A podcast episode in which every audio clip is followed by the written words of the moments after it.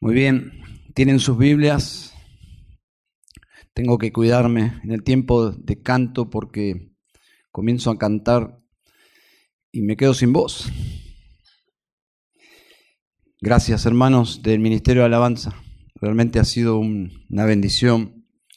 Nos han guiado a, a cantar el Evangelio. Mateo capítulo 7 dice el versículo 24. Es un pasaje muy conocido, muy conocido. Dice el versículo 24, por tanto, cuando nos encontramos con estas dos palabras, debemos prestar atención, porque son palabras, en la mayoría de los, de los casos, concluyentes. Dice, por tanto, cualquiera que oye estas palabras mías, y continúa hablando el Señor. Y hasta el final tenemos esta parábola, esta parábola que es la conclusión del Sermón del Monte. El Señor está ante una multitud predicando desde el capítulo 5. Si usted lee capítulo 5, 6 y 7, yo lo he hecho hoy y te llevará unos minutos tan solo. Entonces sería como un sermón de pocos minutos. Bueno, en realidad no, es, una, es un resumen, una síntesis de un gran sermón y el Espíritu del Señor guió a Mateo a registrar exactamente estos tres capítulos. Pero no sabemos si fueron una, dos horas, tres horas o cinco horas, no lo sabemos. Pero allí estaba la multitud, Jesús sentado, dice el versículo 1 de capítulo 5, y la multitud atenta siguiendo sus enseñanzas. Entonces, aquí encontramos la conclusión de ese sermón. Sería un buen título el siguiente. La conclusión del sermón del monte, o podría ser también la parábola de los dos constructores. En la mayoría de sus Biblias me imagino que tienen la parábola de los dos cimientos, pero me parece que es mejor mencionar esta parábola como la parábola de los dos constructores. ¿Por qué? ¿Por qué no dos constructores y no dos casas o dos cimientos? Porque el enfoque de Jesús, si ustedes observan, está sobre su auditorio. Dice, cualquiera que oye estas palabras mías. ¿eh? Los oyentes es el, el tema aquí.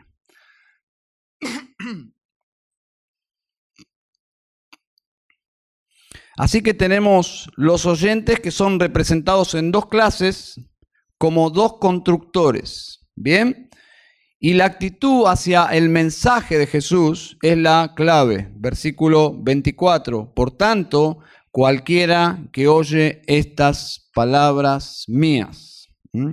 Escribe el pastor anglicano J.C. Wright de, este, de esta conclusión y dice lo siguiente, el Señor Jesús concluye el Sermón del Monte mediante un pasaje de aplicación que penetra el corazón. Bien, así que tenemos la conclusión de este gran sermón y que tiene el mismo propósito de las conclusiones de los sermones dominicales. ¿Qué harás ahora con esta palabra oída? De la misma forma, Jesús, el príncipe, realmente el príncipe de los predicadores, el príncipe de los pastores, concluye su sermón del monte con una conclusión. ¿Qué harás ahora? Con esta palabra oída. ¿Qué harán? Y observen, versículo 21 al 23. Vemos que el cristianismo, dice Jesús, no es solo hablar. Dice, no todo el que me dice, por favor, subraye, no todo el que me dice, Señor, Señor, entrará en el reino de los cielos, sino el que hace la voluntad de mi Padre que está en los cielos. El cristianismo no es solo hablar. Muchos me dirán, subrayen, me dirán, el énfasis, en aquel día, Señor, Señor, no profetizamos en tu nombre, me dirán, versículo 23, y entonces les declararé, jamás os conocí, apartado, apartados de mí, los que practicáis la iniquidad. Entonces, en la conclusión de su sermón, desde el versículo 24 hasta el final, Jesús dirá básicamente, el cristianismo, la fe verdadera, no es solo hablar, pero tampoco es solo oír. Y ese es el tema de nuestra parábola. Es más que hablar y es más que oír. Jesús lo dijo de esta forma. Juan 13, 17. Si sabéis esto, Seréis felices si lo practicáis. ¿Se dan cuenta del equilibrio perfecto? Vamos a leer. Dice el versículo 24. Por tanto, cualquiera que oye estas palabras mías y las pone en práctica, será semejante a un hombre sabio que edificó su casa sobre la roca. Y cayó la lluvia, vinieron los torrentes, soplaron los vientos y azotaron aquella casa, pero no se cayó porque había sido fundada sobre la roca. Y todo el que oye estas palabras mías y no las pone en práctica, será semejante a un hombre insensato que edificó su casa sobre la arena y cayó la lluvia y vinieron los torrentes y soplaron los vientos y azotaron aquella casa y cayó y grande fue su destrucción. Así que tenemos una multitud atenta, siguiendo el sermón y en su conclusión escucha, escuchan estas palabras. ¿eh? Una multitud de oyentes y concluye de esta manera. Jesús dejando bien en claro que solo hay dos maneras de vivir, hay dos consecuencias de acuerdo a la elección y son consecuencias eternas. El que oye estas palabras mías y las pone en práctica, número uno, número dos, y todo el que oye estas palabras mías y no las pone en práctica. Así que el mensaje de Jesús es determinante. No es una opción filosófica más entre muchas, no es un camino de felicidad alternativo entre varios es vida o muerte, es salvación o condenación. Su sermón era diferente a, todo lo que ellos estaban acostumbrados a oír. Observen versículo 28. Cuando Jesús terminó estas palabras, las multitudes se admiraban de su enseñanza, porque les enseñaba como uno que tiene autoridad y no como sus escribas. Podríamos decir, Jesús predicaba diferente que sus escribas, podríamos decir en el día de hoy, de sus pastores. Jesús predicaba diferente que sus pastores, que sus escribas. La enseñanza de Jesús es sublime, la autoridad de Jesús es sublime. Entonces, esta parábola tiene una división natural de dos partes. Vamos a detenernos y analizar eh, la conclusión del sermón del monte. ¿eh? En una clase de homilética, normalmente el alumno que está exponiendo su, su sermón está frente a sus pares, alumnos, y sus pares más sus profesores o profesor tienen que evaluar su sermón. Bueno, vamos a evaluar, seguramente le vamos a poner un 10 al Señor pero vamos a evaluar el contenido de su conclusión. Y tiene naturalmente dos partes. Versículos 24 y 25, el constructor sabio. Versículos 26 y 27, el constructor insensato. ¿eh? Nosotros allí, entre la multitud, tomando nota ¿no? del sermón del Señor Jesús. Observen que no dice nada que se diferencien las casas. ¿eh? Podríamos decir que son dos casas iguales. Es un dúplex, solo que tienen diferentes cimientos. las casas representan la vida de ambos hombres y representan la vida de nosotros, de los que seguimos las enseñanzas de Jesús. La diferencia es dónde descansan, dónde están fundamentadas estas vidas. A ambos, observen, le suceden las mismas cosas, porque están en el mismo vecindario y los hombres están en el mismo mundo. Por lo tanto, comparten el mismo barrio, que es este mundo. Y estas casas sufren las mismas cosas, el mismo clima, la lluvia, dice allí, los torrentes y los azotes del viento. Así que Jesús no da muchos detalles sobre el significado de estas cosas, pero tenemos una pista en justamente las palabras. Es evidente que son adversidades, porque dice que azotan a, las casas. Entonces son adversidades. La primera construcción descansa sobre la roca, aunque superficialmente vemos que es arena. ambas casas están sobre la arena. El tema es lo subterráneo, pero indudablemente la primera casa que está sobre la roca en sus cimientos, asentada sobre sobre un terreno rocoso, permanece en pie. Así que viene la adversidad y la casa no se mueve. La segunda, observen, descansa sobre la arena y dice básicamente que cae, esto es un drama, se, se cae la casa y es grande su destrucción. El verso 23 puede arrojar luz sobre qué significa esta, esta frase, destrucción grande. Y dice allí, y entonces les declararé, jamás os conocí, apartaos de mí. Anteriormente Jesús habló de los falsos maestros, pero aquí Jesús no está hablando de falsos maestros, sino falsos discípulos.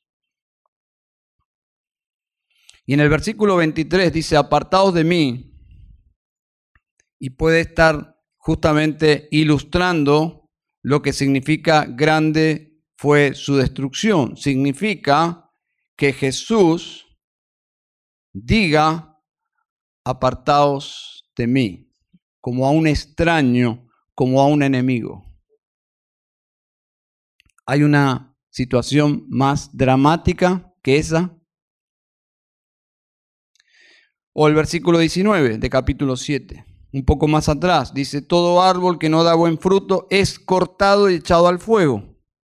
O un poco más atrás, versículos 13 y 14, entrad por la puerta estrecha, porque ancha es la puerta y amplia, amplia es la senda que lleva a la perdición, y muchos son los que entran por ella.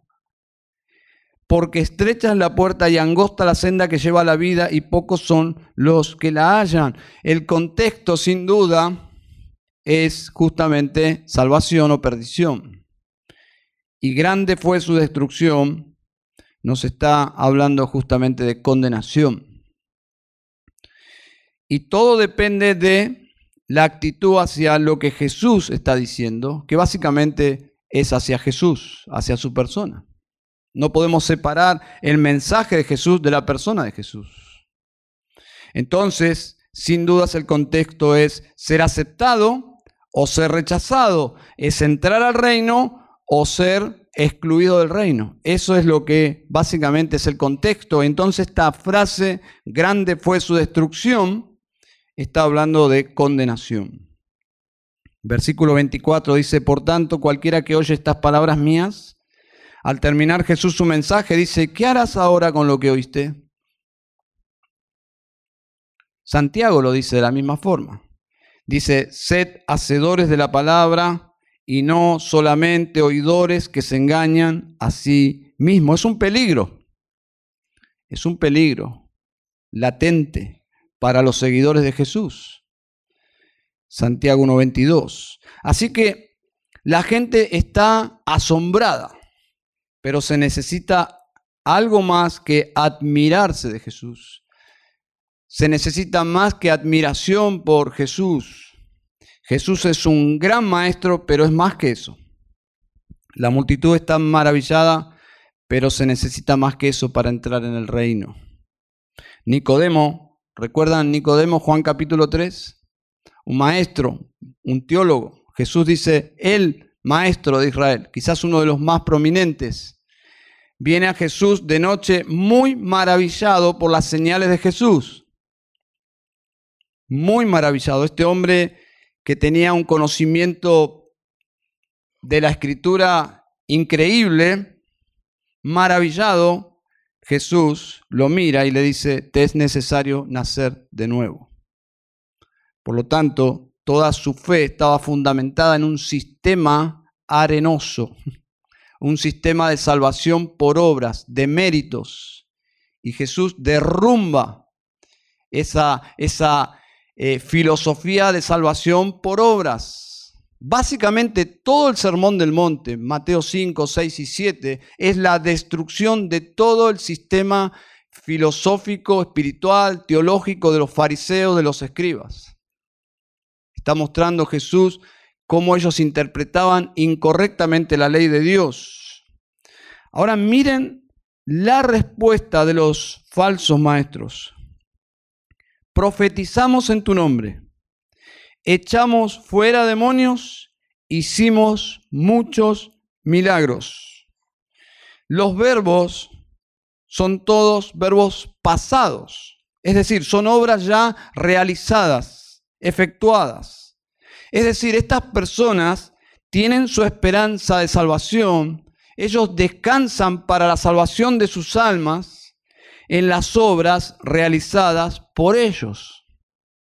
Es decir, la arena de la religión por obras. Muchos me dirán en aquel día, Señor, Señor. Muchos son los mismos del camino ancho que lleva a la perdición. ¿Qué es aquel día, eh, Señor? ¿Qué es aquel día, Señor? Bueno, sin dudas es el día del juicio frente a Cristo. Es el gran día.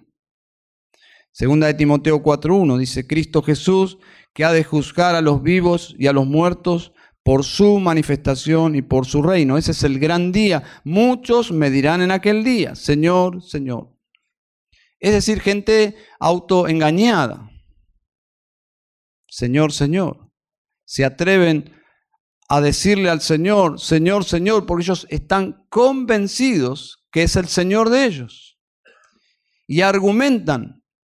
Eres nuestro Señor, hicimos esto en tu nombre, hicimos esto en tu nombre, hicimos esto en tu nombre. O sea, están argumentando porque están convencidos. La respuesta es aterradora. Jamás os conocí. Hicimos, hicimos, hicimos. Traducido es arena, arena, arena. Un fundamento inestable ineficaz, falso.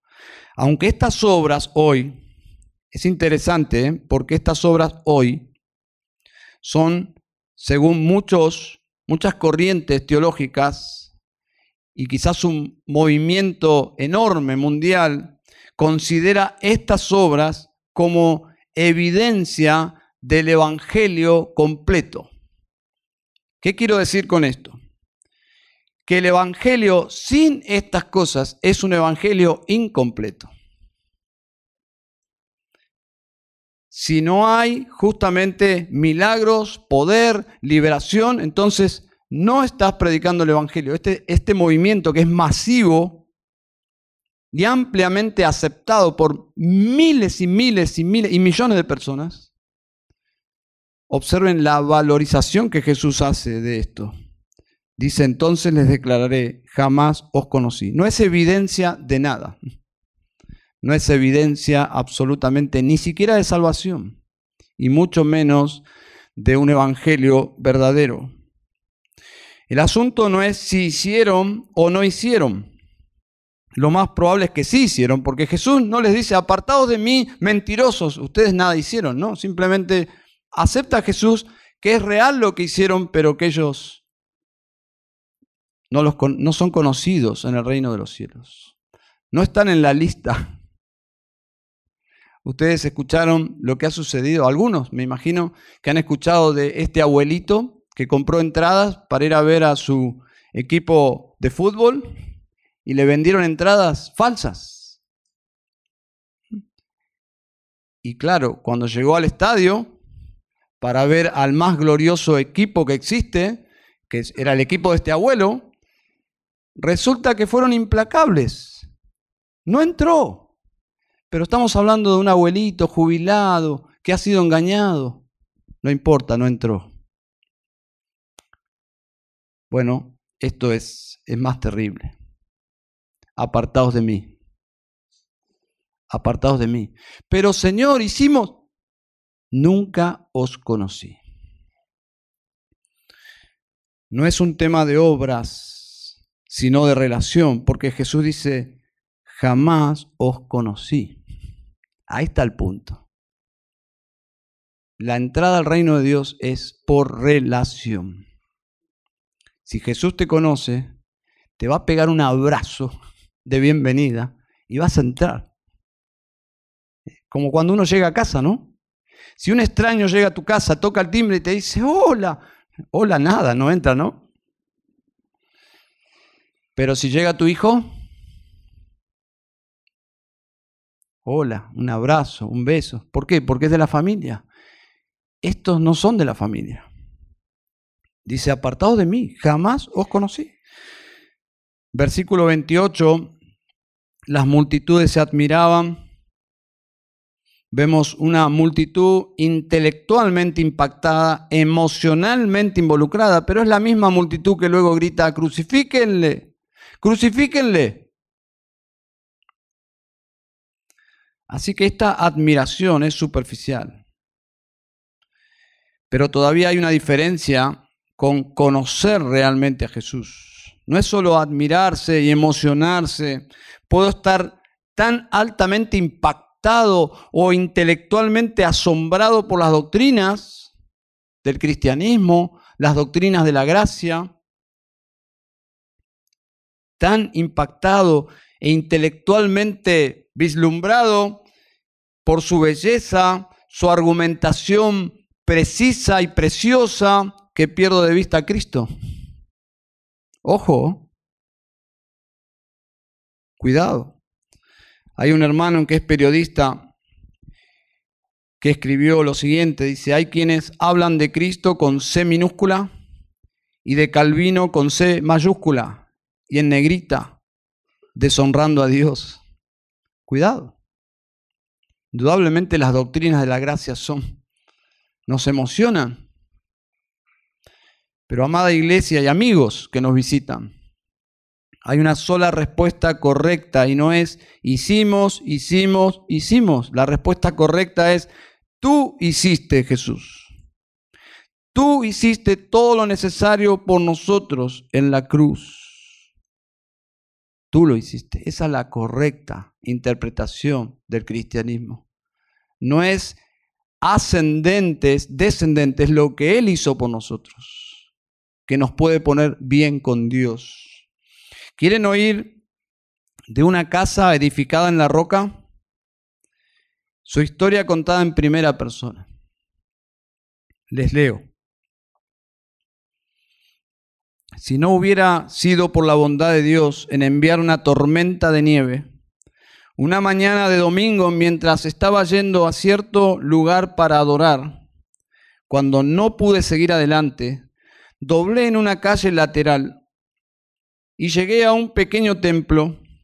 En ese recinto había unas 15 personas. El ministro no fue esa mañana, supongo que por la nieve. Finalmente un hombre muy delgado, un zapatero o un sastre o algo por el estilo, subió al púlpito para predicar. Ahora, es bueno que los predicadores sean instruidos, pero este hombre era verdaderamente sencillo. Él estuvo obligado a pegarse a su texto por la simple razón de que él tenía muy poco para decir. El texto era el siguiente. Isaías 45, 22. Mirad a mí y sed salvos todos los términos de la tierra. Él ni siquiera pronunciaba las palabras correctamente, pero eso no importaba. Había esperanza para mí en ese texto. El predicador comenzó así, mis queridos amigos, este es un texto muy simple verdaderamente. Este dice, mirad. Ahora bien, mirar no requiere un montón de esfuerzo. Esto no es alzar su pie o su dedo, es solo mirar. Bien, un hombre no necesita ir a la universidad para aprender a mirar. Usted puede ser el tonto más grande y sin embargo puede mirar. Un hombre no necesita mil años para ser capaz de mirar. Cualquiera puede mirar, incluso un niño puede mirar. Pero luego el texto dice, mirad a mí. Ay, dijo él, muchos de ustedes están mirándose a sí mismos, pero no hay provecho en mirar allí. Nunca encontrarán bienestar alguno en ustedes mismos. Jesucristo dice, mirad a mí. Entonces el buen hombre continuó con su texto de esta manera. Mirad a mí, yo estoy sudando grandes gotas de sangre, mirad a mí, estoy colgado en la cruz, mirad a mí, estoy muerto y enterrado, mirad a mí, yo me levanté de nuevo, mirad a mí, ascendí a los cielos, mirad a mí, estoy sentado a la diestra de mi Padre. Oh, pobre pecador, mira a mí, mira a mí. Cuando él había llegado hasta ese tramo, y logrado extenderse unos 10 minutos, estaba al fin de sus recursos. Entonces miró en el salón y me animo a decir que con tan pocos presentes, él sabía que yo era un extraño. Fijando sus ojos justo en mí, como si conociera todo mi corazón, me dijo, joven muchacho, luces muy miserable. Bien, ciertamente que era así, pero yo no estaba acostumbrado a recibir ese tipo de comentarios desde el púlpito sobre mi apariencia. Sin embargo, este fue un buen golpe, dado justo en el punto. Él continuó, y tú siempre serás miserable, miserable en la vida y miserable en la muerte, si no obedeces mi texto, pero si obedeces ahora, en este momento, serás salvado.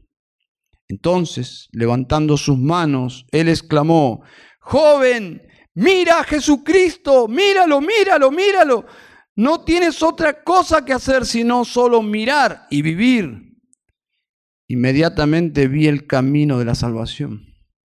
El reloj de la misericordia marcó en el cielo la hora y el momento para mi salvación.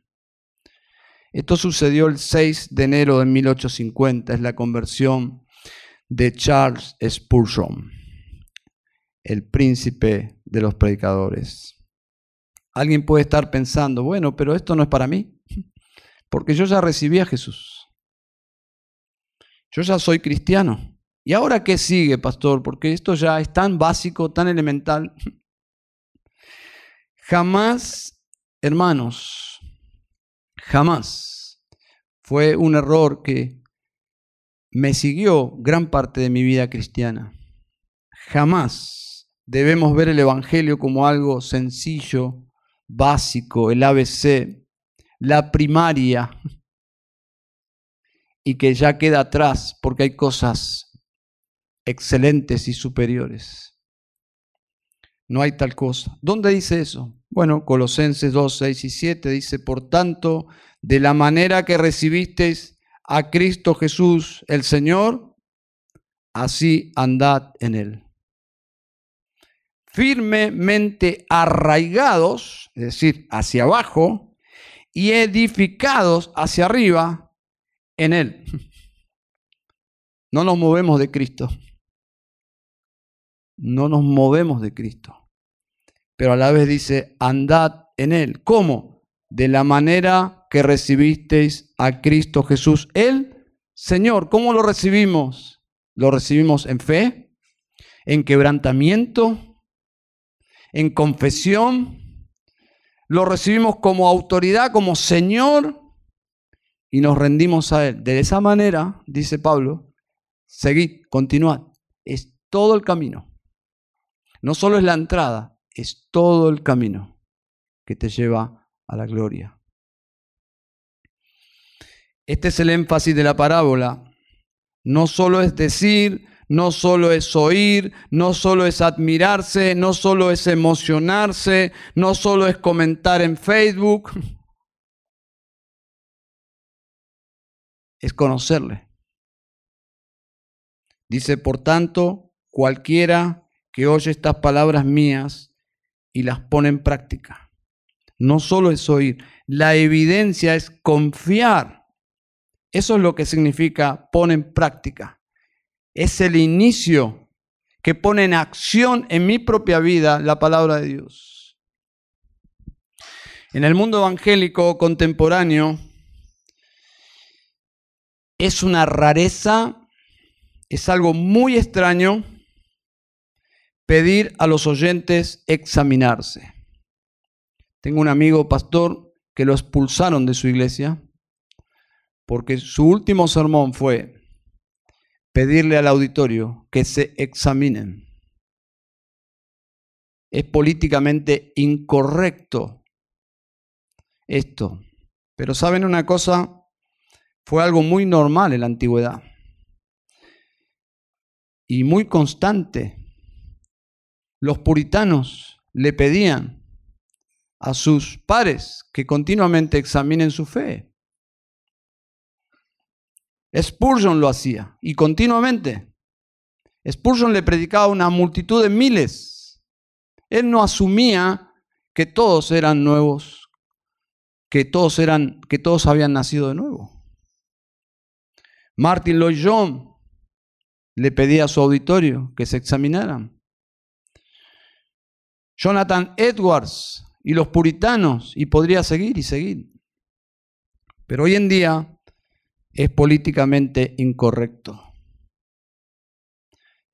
Quien trajo nuevamente esta práctica antigua, bíblica, en sus sermones fue, sin dudas, Pablo Washer. Pablo Washer rescató esta, esta parte de la liturgia de los sermones de la antigüedad.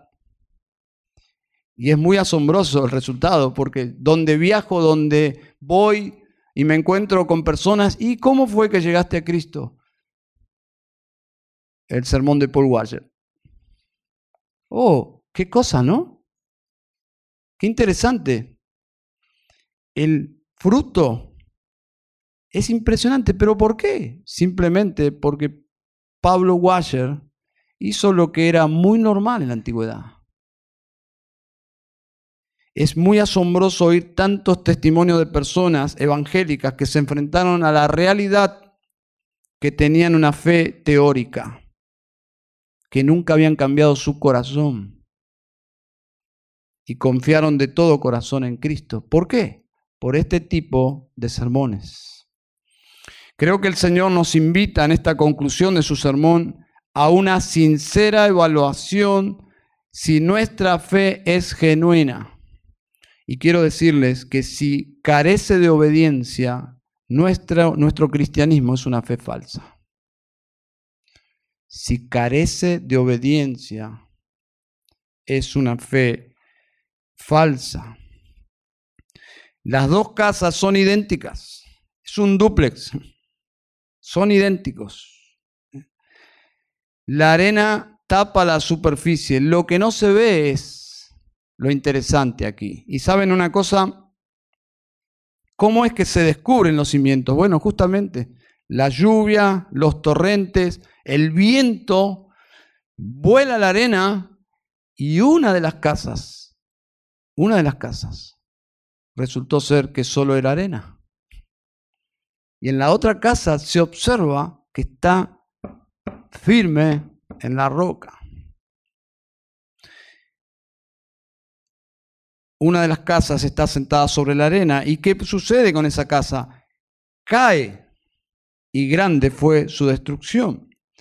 Y uno dice, bueno, se empieza de nuevo, ¿no? Pero no es el tema aquí.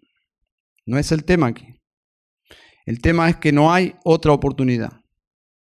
Ya es demasiado tarde, porque está establecido para los hombres que mueran una sola vez y después de esto el juicio, el gran día que Jesús menciona aquí. Entonces, la evaluación sincera de la fe, que es una práctica cristiana eclesial, la evaluación de la sinceridad de la fe es justamente yo presentarme ante Dios, no en el juicio final, sino previamente. Es someter mi fe y mi corazón delante de la presencia de Dios, no en el juicio final, porque ya es tarde, sino es en la congregación de los santos. Jonathan Edwards escribió su obra magna, entiendo, afectos religiosos, porque se cuestionaba mucho de su ministerio. Y él escribió justamente un tratado, podríamos decir, teológico y práctico sobre las evidencias de la fe genuina. Y quiero hacer dos citas solamente. Dice Jonathan Edwards en Afectos Religiosos, dice, todos saben que las acciones hablan más fuerte que las palabras. Podemos aplicar el principio en el campo espiritual al igual que en el natural. Imagínense a dos personas. Una parece caminar humildemente ante Dios y los hombres, viviendo una vida que habla de un corazón penitente y contrito. Es sumisa a Dios en la aflicción, mansa y benevolente para con su prójimo. La otra habla de lo humilde que es, lo convencida del pecado que se siente, cómo se postra en el polvo ante Dios, etc. Sin embargo, se comporta como si fuera la cabeza de todos los cristianos en su alrededor. Es dominante, creída e incapaz de sobrellevar la crítica. No demostramos nuestro cristianismo hablando de nosotros mismos a la gente.